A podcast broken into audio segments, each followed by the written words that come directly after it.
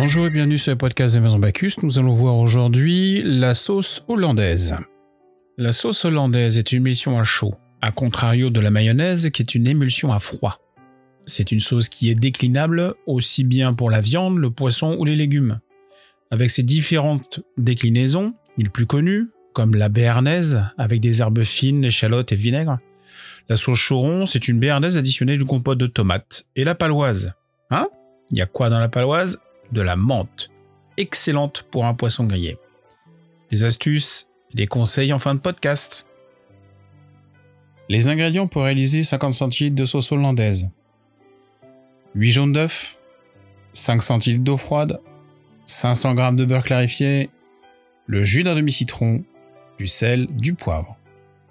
Si vous ne savez pas ce qu'est le beurre clarifié, j'ai réalisé un podcast. Allez l'écouter. Réalisons maintenant notre recette. Dans une casserole, ajoutez l'eau et les jaunes d'œufs.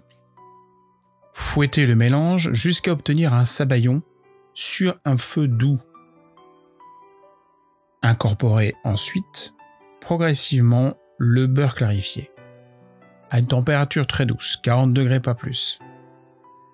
Une fois que vous avez fini votre émulsion, assaisonnez sel et poivre, le jus de citron, et voilà.